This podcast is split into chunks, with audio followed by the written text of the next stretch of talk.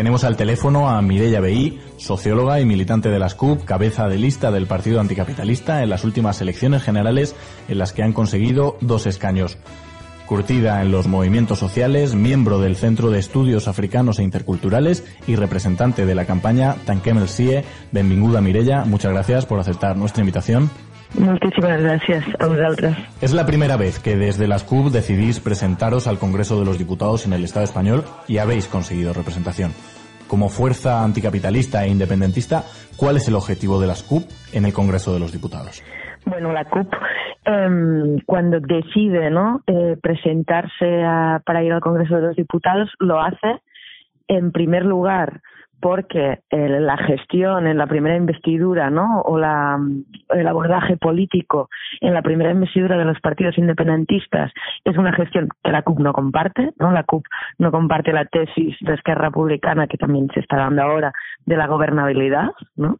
Y la CUP tampoco compartía la, gestión que estaba haciendo Junts per Cataluña, que mientras tumbaba la investidura, aquí hacía en Cataluña una gestión durísima. De, las movilizaciones por sentencia. Eh, esta es la primera razón. La segunda es que en un contexto de alta represión y de excepcionalidad, la CUP decide cubrir todos los espacios posibles para hacer política, ¿no? Para hacer política, levantar la voz, para, para visibilizar eh, los límites de, del régimen, del Estado, ¿no? Eh, y, la, situación de, de eh, no sé si llamarle anomalía democrática eh, o llamarle directamente, ¿no? De excepcionalidad y de persecución política.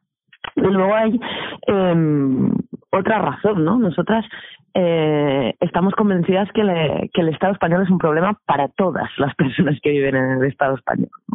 por la por el tipo de configuración digamos de estado por la falta de una transición democrática etcétera etcétera y por lo tanto la CUP va al Congreso también a, a, levantar la voz a tomar la palabra no a, contra para contra este estado y para generar todas las alianzas políticas eh, posibles, ¿no? Eh, en clave democrática, en clave transformadora y en clave, nosotros le llamamos insurrección democrática, ¿no? En clave de, si nosotros pudimos contribuir a, que la gente salga a las plazas y a las calles y a que la gente se organice y diga basta, igual que pasó con el 15M o ha pasado en Cataluña con el, con el movimiento independentista, pues, eh, pues todo eso ¿no? que hemos contribuido. Vemos que el Estado español en Cataluña ha profundizado en este elemento de represión ¿no? y persecución policial. Comentabas el otro día en el foro de Viento Sur los 2.500 represaliados según el mapa de represión de Unión Cultural. Esto muestra, por un lado, la debilidad del Estado, pero sin embargo genera una barrera muy fuerte de contención, no es un elemento de disuasión. ¿Cómo combatir esta represión tanto desde Cataluña como desde el resto de los pueblos del, del Estado?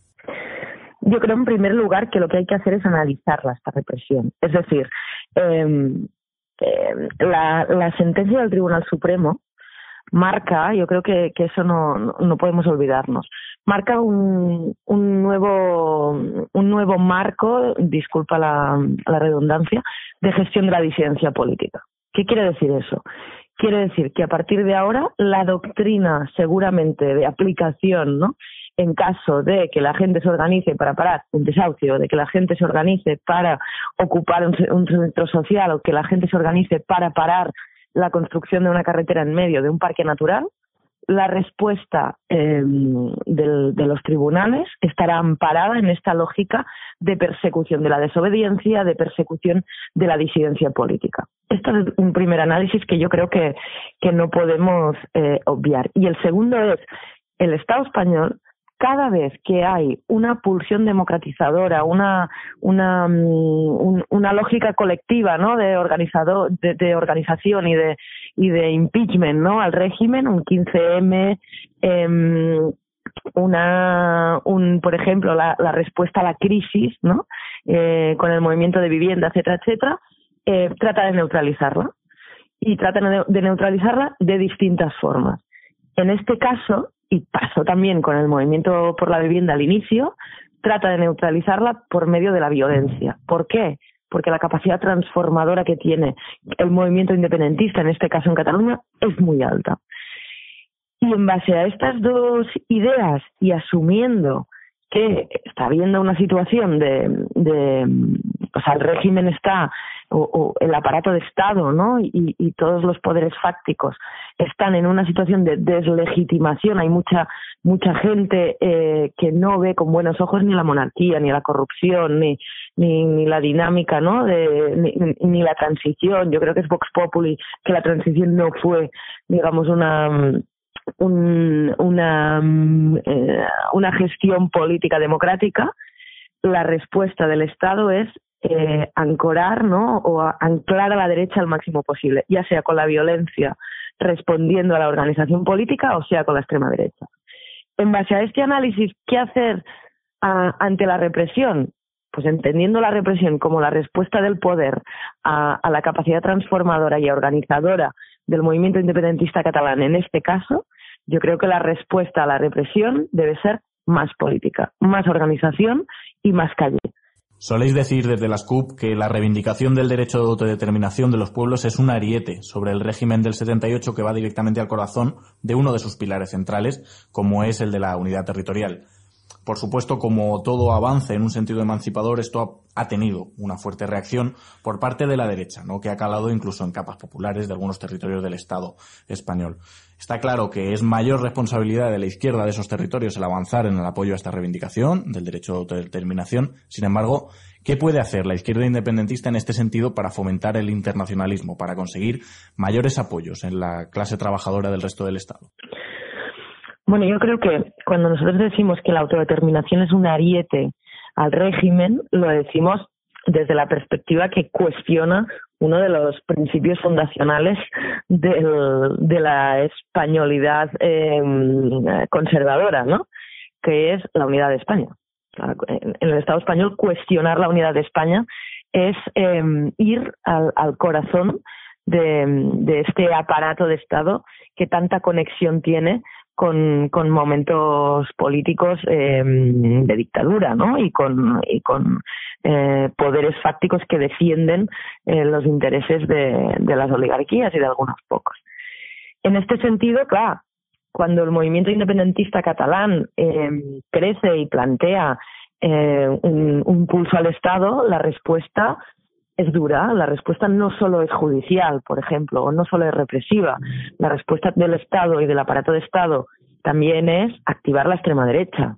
Es decir, la extrema derecha en el Estado español siempre ha jugado un papel de defensa del status quo y siempre se le ha permitido actuar, se le ha incluso financiado, porque que suba la extrema derecha en el Estado español, que suba Vox, no es un fenómeno meteorológico. Aquí hay dinero, aquí hay gente eh, que ha puesto infraestructura, aquí hay unos medios de comunicación que avalan que este discurso se pueda difundir, etcétera, etcétera, etcétera. Por lo tanto, ¿qué puede hacer la izquierda independentista? Continuar construyendo izquierda independentista. ¿Qué pueden hacer las izquierdas y las organizaciones de izquierdas del resto de pueblos del Estado? Continuar construyendo eh, organización y movimiento. ¿Por qué? Porque a la extrema derecha eh, se la combate poniendo proyecto político encima de la mesa. Aparte de eh, rompiéndose la cara donde haga falta, en la calle, en el Parlamento y en los ayuntamientos y en los centros de trabajo, si quieres, ¿no? Aparte de eso, lo más, más, más, más importante es poner una alternativa sobre, encima de la mesa. Estamos dedicando la tertulia de este primer programa a la extrema derecha y a la ola reaccionaria global. ¿Cómo crees que ha influido la emergencia de Vox en la movilización del pueblo catalán por su derecho a autodeterminación? ¿Se ha utilizado a Vox como un cierto instrumento para virar a la derecha el panorama político español? ¿Una especie de lepenización o abascalización de los espíritus? Claro, yo creo que es muy perverso determinados argumentos que a veces se dan, que es em, la construcción esa de eh, el independentismo catalán ha mm, despertado la extrema derecha, ¿no? Es perverso ¿por qué? Porque yo creo que el, el planteamiento es al revés. La capacidad transformadora del proyecto independentista catalán es tal que el Estado activa todas las vías, también la extrema derecha. ¿no? Y, el, y esto es eh, fundamental para responder a la segunda. ¿Se ha utilizado Vox? Claro que se utiliza Vox. Vox tiene, lo decíamos, eh, la función de anclar al máximo a la derecha una situación de crisis de Estado. ¿Se ha utilizado a Vox? Claro, cuando se les pasea por todos los platos de televisión. Se utiliza Vox cuando se hace campaña electoral para ganar unas elecciones para que no ganen ellos. Se utiliza Vox cuando se le utiliza como herramienta del miedo, ¿no? Votadme a mí, que si no van a medir los más malos de todos, ¿no? Se utiliza Vox también para hacer virar a la derecha todo el, el espacio político, el espectro político español. Porque si está Vox, el Partido Popular ya no están de derecha. Y si está Vox, el PSOE parece que sea la nueva izquierda revolucionaria. ¿Qué, qué está pasando con este gobierno? Que parece que hayan declarado la Tercera República. ¿Por qué?